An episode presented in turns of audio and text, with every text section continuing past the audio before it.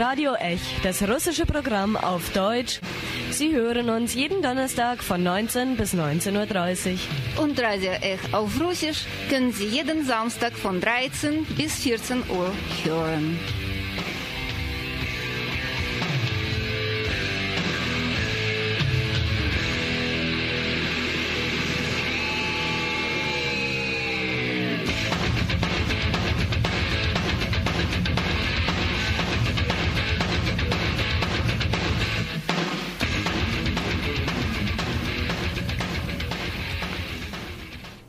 Herr Miliukov!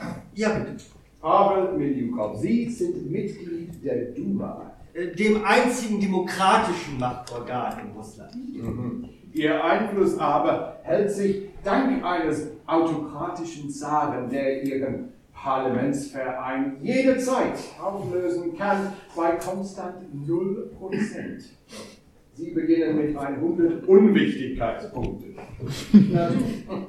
so, meine Herren, los geht's. Tatjana, bitte die Ereigniskarte. Am 23. Februar, dem Weltfrauentag, marschieren die Arbeiterinnen der Putilov-Werke in die Innenstadt von Petrograd, um für Brot und den 8-Stunden-Tag zu demonstrieren. Andere Fabrikarbeiter schließen sich ihnen an. Am Nachmittag streikt bereits der ganze Wieburger Vorbezirk und erreicht die Liteli-Brücke, die die Vorstadt vom Zentrum trennt. Danke, Tatjana, ist sie nicht wunderbar? Oh, dieser Ostblock-Akzent. Ich bin versetzt. Oh. So, jetzt geht's los. Herr Miljukov, Ja. Sie als Duma-Abgeordneter, Ja. was machen Sie angesichts des Streiks? Ich lasse die Brücke sperren, damit die Arbeiter nicht die Innenstadt erreichen und meine lieben Mitbürger weiterhin ganz in Ruhe einkaufen und ihren Geschäften nachgehen können. Guten Ja. Abend, guten Abend, gute Tageszeit, liebe Zuhörerinnen und Zuhörer. Heute im Studio sind Dima. und Sveta. Und bei uns geht es heute um etwas vollkommen, vollkommen Aktuelles und nicht Aktuelles. Äh, sondern wir sprechen heute über die Kunst, über das Theater. Und wir waren vor kurzem in einem Theaterstück im Theater der Immoralisten und sie zeigen, das Stück heißt 1917 Das russische Roulette. Und ähm, ja, 1917 ist damit sozusagen, ja, man versteht es quasi ein Spiel mit einem sehr, sehr hohen Einsatz. Und ich glaube, das ist eigentlich eine ziemlich interessante äh, Metapher, um das mal zu beschreiben, ne? Ja, und die Legende sagt, äh, was man so im, im Feld um das Theater äh, erzählt. Äh, die haben das geschrieben und äh, das Jubiläum 100 Jahre der russischen Revolution war im letzten Jahr und die haben angeblich nicht geschafft, das Skript fertig zu machen letztes Jahr und ich finde, das ist ein großes Glück.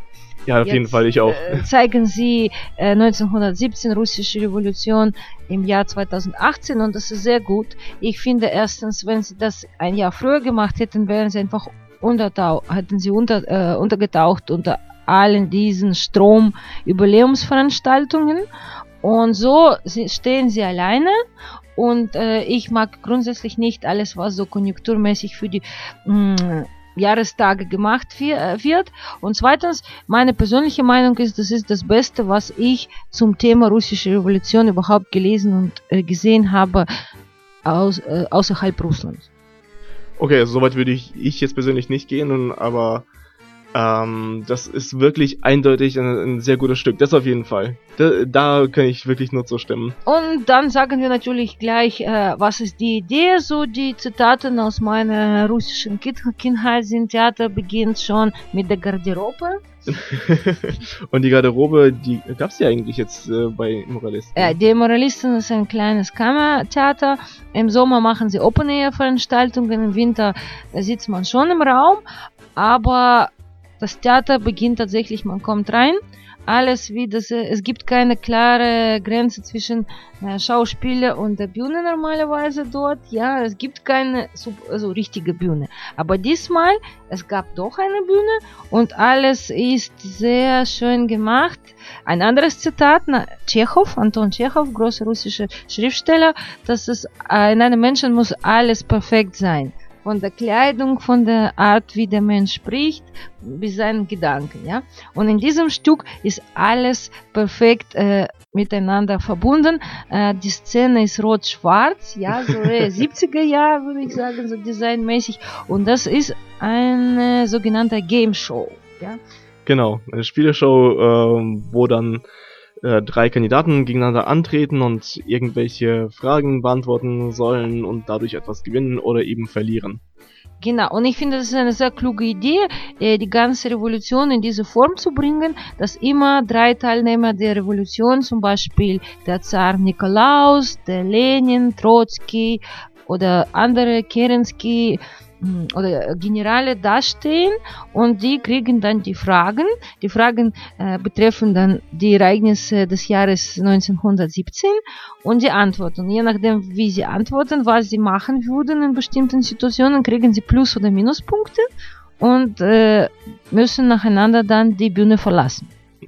ja, und äh, genau, die Bühne verlassen, wirklich buchstäblich äh, und im übertragenen Sinne gleichzeitig.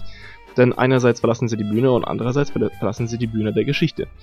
Und das trifft äh, es eigentlich ganz gut. Das ähm, stimmt auch einigermaßen ganz gut überein mit dem, wie wir so die Geschichte der, des Revolutionsjahrs 1917 auch sehen. Da tauchen ja ständig immer wieder neue Persönlichkeiten auf und noch im Verlauf des Jahres treten sie auch wieder ab. Ähm, ja, dann äh, würde ich sagen, äh, wer taucht denn alles äh, auf im Verlauf des Jahres 1917? Moment, nein. Und bevor wir da, dazu kommen, äh, müssen wir doch nochmal ganz kurz ähm, auf, eine weitere, auf eine weitere Stärke des Stücks hinweisen, ähm, die uns beiden sehr gut aufgefallen ist. Und zwar, dass es bei 1917 nicht darum geht, die, äh, die Oktoberrevolution irgendwie darzustellen, sondern gerade das gesamte Revolutionsjahr 1917 in Russland, angefangen eben mit, ähm, mit der Februarrevolution. Genau. Oder, wie ich sie gerne nenne, der, äh, die Re der Revolution vom 8. März, vom Internationalen Frauentag. Genau, und letztes äh, Jahr war große äh, Veranstaltungsreihe in Freiburg. Es gab äh, russische Wochen, die einen Monat lang dauerten, genau Oktober, November. Ja, und eben, äh, meine persönliche Meinung ist davon, was ich alles gelesen habe, eigentlich Oktoberrevolution war keine Revolution, so eher ein Putsch. Aber die richtige Revolution war ein Februar, 8. März Revolution äh, eingegangen, die Geschichte als Februarrevolution und eigentlich äh, die Ereignisse passierten das ganze Jahr. Nur auch in Freiburg vor einem Jahr wurde nur diese Oktoberereignisse wurden rausgenommen und dann gefeiert. Ja, es Obwohl es nichts zu feiern ist eigentlich, was im Oktober passiert. Ja gut, das ist wirklich eine An Ansichtssache. Ich finde auch, dass, da gibt es nicht viel zu feiern, aber es ist, man muss wirklich ehrlich sagen, es ist eine Ansichtssache. Ähm, aber äh, genau, das ist, äh, es geht immer wieder gerne unter, dass es äh, 1917 nicht nur eine Revolution war oder nicht nur einen Umsturz eben vom Oktober gab, sondern auch äh, eben Februar. Und zwar, das war dann tatsächlich die große Revolution letztlich. Der Zar ist, ist äh, hat abgedankt eine äh, neue Form der äh, revolutionären Demokratie wurde eingeführt. Äh, so eine Doppelherrschaft aus äh, provisorischer Regierung und den Räten. Und äh, die rote Fahne auch, die, wo man denkt, ja gut, das ist ja wirklich, äh, das ist dann wirklich Oktober. Nein, die war schon wirklich im Februar präsent und eigentlich überall. Also die Februarrevolution fand schon unter der roten Fahne statt und das ganze Jahr über fand schon alles unter der roten Fahne statt. Also ähm, damit schafft es eigentlich dieses Stück tatsächlich so ein paar unserer verstellten ähm, Sichten auf, das, äh, auf die russische Revolution eben wirklich zu korrigieren, obwohl es eigentlich ja kein Dokumentarfilm ist. Ne? Ist überhaupt kein Dokumentarfilm, es ist eine äh, ein satirisches äh, Theaterstück, ein sehr satirisches, muss ja, man wirklich sagen. Genau, aber wenn man so episch die russische Revolution darstellt, dann wird man verloren gehen, ja. Und ich finde, das ist diese minimalistische Form, ja, dass man so eine Game Show nimmt, das war sehr passend. Genau, ja, das ist, das ist wirklich sehr passend. Gut, also wer sind unsere äh, Mitspieler, äh, die dann die Trommel äh, rühren werden, die Trommel eines Revolvers? Okay, natürlich, es gibt einen Moderator, es gibt eine Tatjana, Tanja oder einfach Natascha, Natascha. äh, die dann äh, dreht, aber sie dreht dann Erdball Genau, sie, sie dreht dann die Tombola. Genau. Genau, und dann nehmen sie raus aus diesem Erdball die Fragen und äh, die Spieler sind der Zar Nikolaus natürlich, Genau, dann äh, der bourgeoise Politiker Milyukov Äh, Lenin. und Wladimir Ilyich Ulyanov, äh, auch bekannt als Lenin. Und dann gibt's noch Kerensky. Genau, der kommt dann immer wieder, äh, der kommt dann später dazu. Musst sagen, wer es ist, nicht jeder unser Zuschauer denkt. Ach denke so, ich, weiß, wer es Kerensky. Ja, das ist eigentlich die große Persönlichkeit der ähm, äh, in Russland eben der Februarrevolution ähm, und vor allem auch vom äh, Sommer 1917. Ähm, er ist sozusagen das verbindende Glied äh, zwischen den äh, zwischen dem Arbeiterrat und äh, der provisorischen Regierung und ist dadurch auch äh, immer weiter aufgestiegen und bisher eben im Sommer tatsächlich so der die führende Persönlichkeit der russischen Revolution war. Und der wurde tatsächlich dann 1917, wie die neueren Forschungen belegen, äh, fast schon vergöttert. Also der war wirklich so die persönliche Personifikation der Revolution. Okay, und Milyukov, vielleicht sagst du auch ein paar Wörter, wer ist Milyukov? Er ist unwichtig, tatsächlich. Das ist wirklich wunderbar, wie es im, im Spiel äh, dargestellt wird. Er, äh, im, im Stück. Aber wer war er? Der, der Anführer der, des bürgerlichen äh, Spektrums, der, Staat, der ähm, Staatsduma, des äh, russischen Parlaments, das ja tatsächlich äh, gerade 19 während des, äh, des Ersten Weltkriegs dann gar nichts mehr zu sagen hatte, dass er eigentlich komplett äh, machtlos war. Okay, und dann gibt's noch äh, Trotzki. Logischerweise. Trotzki ist dann ein super sexy Held unter allen diesen äh, Revolutionären und äh, Revolutionsteilnehmern. Dann gibt's äh, Und äh, General Kornilov. Kornilov. Kornilov, der dann ebenfalls im Sommer putschen wird gegen die äh, provisorische Re Regierung, äh, quasi die Konterrevolution und äh, der dann auch äh, diesen Putsch verlieren wird und später dann zu einer Persönlichkeit der Weißen wird. Und ein gewisser Mann Parvus. Ja, Parvus. Genau, de, äh, das ist das ist wiederum eine gewisse Sch Schwäche des Stücks, äh, weil die Person eigentlich recht unwichtig ist in dieser ganzen Geschichte. Er hat eine, ge- äh, das ist ein russischer jüdischer Immigrant, ähm, der äh, Sympathien hegt mit den Bolschewiki oder mit Sozialdemokraten im Allgemeinen, mit der Revolutionsbewegung. Und obwohl er eigentlich ja ein, ein Kapitalist ist, der gutes Geld am, am internationalen Handel verdient, unterstützt er sie. Und äh, davon gab es ja mehrere, äh, für die, vor allem für die Bolschewiki, unter anderem eben Pavus. Aber er wird jetzt mittlerweile so von der in der russischen Öffentlichkeit gerne mal hochgehandelt, quasi als der große Marionettenspieler, Puppenspieler äh, hinter den Kulissen, weil klar, jüdisch Geld unterstützt die Bolschewiki, also es ist einfach ein Idealbild von so einer ähm, jüdischen Weltverschwörung, ne? Und er hat, war tatsächlich beteiligt an diesem ähm, äh, Sonderzug Lenins äh, aus, der, aus der Schweiz über deutsches Gebiet äh, nach Russland hinein. Während des Krieges, ja. Genau, 1917, mitten 1917, mitten im, im Ersten Weltkrieg, genau. Und deswegen finde ich, das, das ist eigentlich so eine Schwachstelle, der, wird quasi etwas prominent dort äh, eingespielt, aber eigentlich äh, fällt man da eher so auf den Holzweg von äh, antijüdischen Verschwörungstheorien. Naja, jetzt hast du so viel kritisiert. Eigentlich, ich finde, das Stück ist super gut gelungen, weil es geht nicht um die historischen Details, sondern über den Geist der Revolution. Ja, und unsere Sendung ist auch nicht, dauert nicht ewig, dann müssen wir sonst abschließen. Äh, Ich würde sagen, der Geist der Revolution haben die mh, Autoren sehr gut gespürt und gegeben, weitergegeben. Und Ja. die Schauspieler haben das auch gut gespielt. Gut, ich glaube, das, dazu können wir aber wirklich gleich noch etwas detaillierter kommen äh, nach der Pause. Ähm, aber erst einmal würde ich sagen, machen wir erstmal eine kurze Pause mit äh, der typisch russischen äh, Melodie, die auch als Soundtrack quasi in diesem äh, Theaterstück fungiert hat. Was gibt es russischeres äh, als die Melodie von Ochi Chorne, Schwarze Augen? Das hören Sie auch jetzt gerade im Hintergrund bei uns die Tango-Version davon äh, und weil wir Radio X sind, können wir nicht einfach so die Standardversion spielen. Wir spielen das natürlich von Louis Armstrong. Oh, Churchanya, my sweet Churchanya, honey, California, really want you. Look at here, Tony. Where's Caledonia? My, my, my, Sonia. Be mine.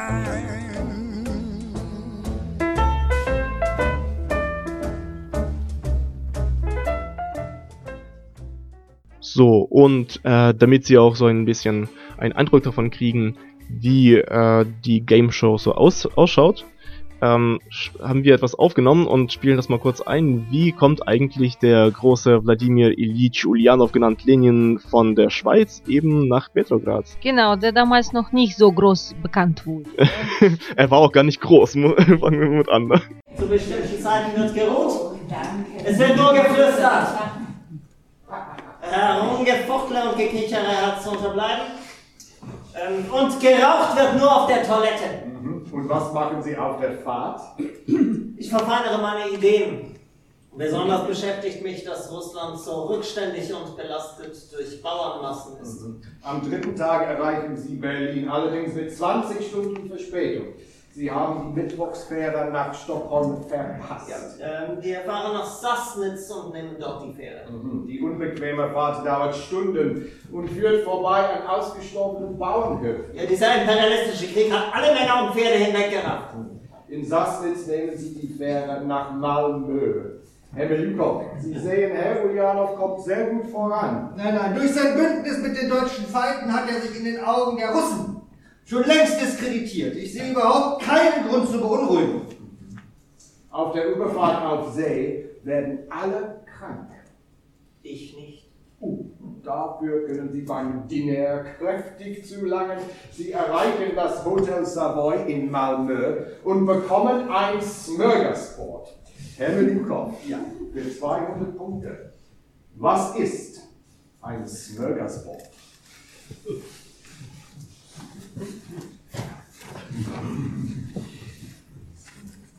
Ein schwedisches Regalsystem. Fast, aber falsch. Tatjana. Eine köstliche Platte aus Käse, Gemüse, Fisch und Kaviar. Nein, nein, ich ähm, bin mit Reden beschäftigt und entwerfe lieber Pläne für ein Auslandsbüro der Bolschewiki in Stockholm. Schade. Am nächsten Tag geht's weiter nach Stockholm und Sie sollten dringend einkaufen gehen. Ja, ähm, ich kaufe mir eine Hegel-Gesamtausgabe, Sie haben schon eine. aber nicht dabei. Herr Julian, so wie Sie aussehen, können Sie allenfalls ein Kornfeld von Raben abschrecken. Sie brauchen einen neuen Anzug Nein. und neue Schuhe Nein, ich trenne mich ungern von meinen Bergstiefeln. Und saubere Unterwäsche. Ich fahre nach Russland, um Revolution zu machen, ja nicht um ein äh, Herrenkonfektionsgeschäft zu eröffnen. Dann nehmen Sie wenigstens diese Mütze. Na schön.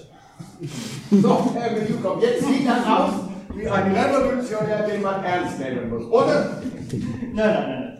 Wir haben hier in Russland endlich eine rechtschaffende Demokratie. Wir haben politischen Gefangenen Asyl gewährt, die Todesstrafe und die gefürchtete Geheimpolizei abgeschafft. Also ich glaube kaum, dass wir uns Sorgen machen. Das ist doch einfach scheiße. Ja, aber vorsichtshalber, vorsichtshalber erlasse ich das Herr Ulyanov bei der Einreise verhaftet wird. Noch ist die Einreise ein bisschen hin. Herr Julianov, Sie fahren weiter mit dem Zug durch Lappland. Was sehen Sie? Lappen. Lapp, Lämmer. Lämmer. Herr Miljukow, bitte sprechen Sie mir nach. Lappland bleibt Lappland und Klappkamp bleibt Klappkamp. Lammkap, nein, Klapp, das Super. Herr Ulyanov, Sie erreichen die Grenze zu Finnland. Sie Ja. müssen den Zug verlassen und werden auf kleine Schlitten befrachtet. Ähm, ich schaue zum Himmel und denke an die Revolution. Dann werden Sie von den Grenzposten Leibes visitiert und verhört. Ich bin ein Journalist auf Heimreise. Er glaubt Ihnen nicht. Ich bin ein Journalist auf Heimreise. Sie bekommen doch den Pass gestempelt. So, ich glaube, ich sollte jetzt Namensverzeichnisse anlegen und meine Kollegen zum Einreiseverbot überreden. Am finnischen Bahnhof werden Sie umringt von einer Menschenmenge. Oh, ähm. Ich lobe die finnische Freiheit und schreibe ein Telegramm an meine Schwestern, dass ich Montag 23 Uhr ankomme. Und Sie fahren weiter. Nachdem ich mir die neueste Ausgabe der Pravda gekauft habe. Der Zug ist kurz vor der Grenze von Petrograd. Ich ärgere mich zu Tode darüber, dass Sie einen Absatz aus meinem Artikel gestrichen haben. Der Zug fährt in der Grenzstadt vor Petrograd ein. Gerade den, wo ich zum, zum Boykott dieser bourgeoisen Regierung aufrufe. Sie steigen um und nehmen den Anschlusszug nach Petrograd. Festnehmen, warum hört denn niemand auf mich? Ich ärgere mich zu Tode darüber, was dieser Kaminje schon wieder in der Pravda geschrieben hat. Und sie erreichen Petrograd, wo eine Menge von Bewunderern sie erwartet. Ja, er hat's geschafft.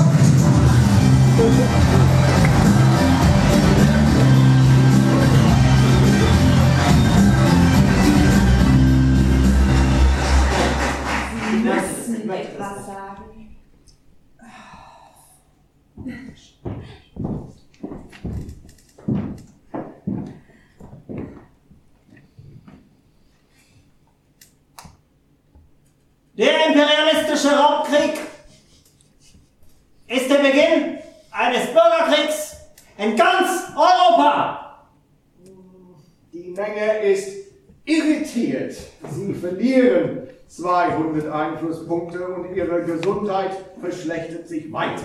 Egal. Egal, genau. ähm, so äh, sieht es so ungefähr aus, wenn, äh, wenn Lenin nach Peterburg äh, reist. Und äh, ja, Wir hoffen, wir haben euch überzeugt und äh, wenn ihr tatsächlich ins Theater gehen wolltet, weitere Informationen könntet ihr gucken im Internet www.immoralisten.de und äh, das Theaterstück äh, 1917, äh, russisches Roulette, läuft bis zum 22. Dezember. also gerade perfekt für die Adventszeit. Logischerweise, das Stück ist geschrieben von äh, Florian Wetter und Marion, äh, Manuel Kreitmeier. Und äh, Florian Wetter spielt auch den Lenin. Das ist ja wirklich wunderschön dort. Ja, und äh, die Tickets kosten 20 Euro. Ich empfehle euch dann, die telefonisch zu, äh, Zu reservieren. weil es wirklich jede äh, Veranstaltung ist voll und äh, das Theaterstück läuft Donnerstag, Freitag und Samstag jede Woche. Bis zum 22. Dezember. Viel Spaß. Ja, genau. Und ähm, es ist zwar jetzt gerade äh, per perfekte Adventszeit, ne? Und da sehen wir halt eben ungefähr so wie irgendwelche äh, wunderschöne Ab Absichten, ah, nicht so schön am Ende herauskommen. Und äh, für so als als Tschüss sozusagen, als Gratis-Zugabe, gibt es nochmal auch die Oktoberrevolution, nachdem wir so viel von der Februarrevolution gesprochen haben. Äh, und zwar, die Oktoberrevolution fand ja nicht einfach nur in einem so Handstreich äh, statt, sondern am nächsten Tag äh, fand ja der zweite Kongress der Räte äh, äh, Russlands zusammen. Und äh, der wurde dann von äh, Lenin und Trotzki eben vor vollendete Tatsachen gestellt und letztlich mit der Wahl präsentiert. Wollt ihr eigentlich eine sozialistische Regierung haben oder nicht? Und äh, das ist so ungefähr dieser Entscheidungsmoment, ist quasi jetzt unser ja, unser, unsere Gratiszugabe und ein Tschüss an Sie sozusagen. Genau, und unsere Ma Meinung von uns beiden, dass es die sehr gelungen ist, ja. Gerade in diesem, Le- ja, gerade in diesem letzten Stück wird das äh, besonders äh, schön, eben, weil es mehr oder weniger auch äh, unsere, unsere eigene Meinung auch ganz gut trifft. Also wir sind hier wirklich sehr, sehr parteiisch, ne, muss man dazu sagen. Und das ist auch gut so. Und viel Spaß und bis zum nächsten Mal. Im Studio waren heute mit Ihnen Sveta? und Dima. Verpfändet oder auf irgendeine andere Weise. Herr Julianov, die meisten der Delegierten haben Sie nie zuvor in Ihrem Leben gesehen. Da pfeife ich drauf. Der gesamte Boden, die Staats-, Herr Domänen, Julianov. Kabinetts, Klöster, Kirchen, Julianov. Possessions, Majorats- und Privatländereien. Herr Julianov, es ist gut, die vor. werden mit großer Mehrheit übernommen.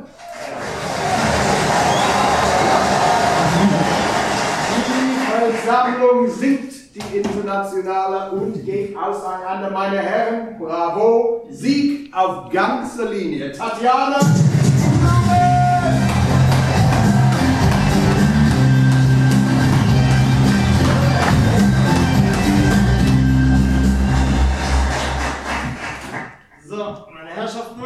hiermit erkläre ich dieses Spiel für beendet. beendet nicht. Wir warten erst die verfassungsgebende Versammlung ab. Weshalb? Wenn wir keine Mehrheit bei den Wahlen bekommen, dann lösen wir die verfassungsgebende Versammlung einfach auf.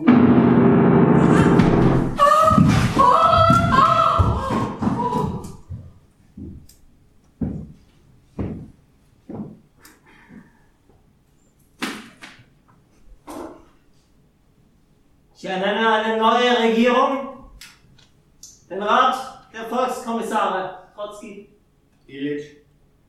Sofortige Einführung der Zensur, sofortige Übergabe der Betriebe an die Arbeiter, sofortige Nationalisierung des Landes und Einführung der Geheimpolizei Tschecker, um gezielt gegen Konterrevolutionäre und Oppositionelle vorzugehen. Dzierżynski, Das Spiel ist aus.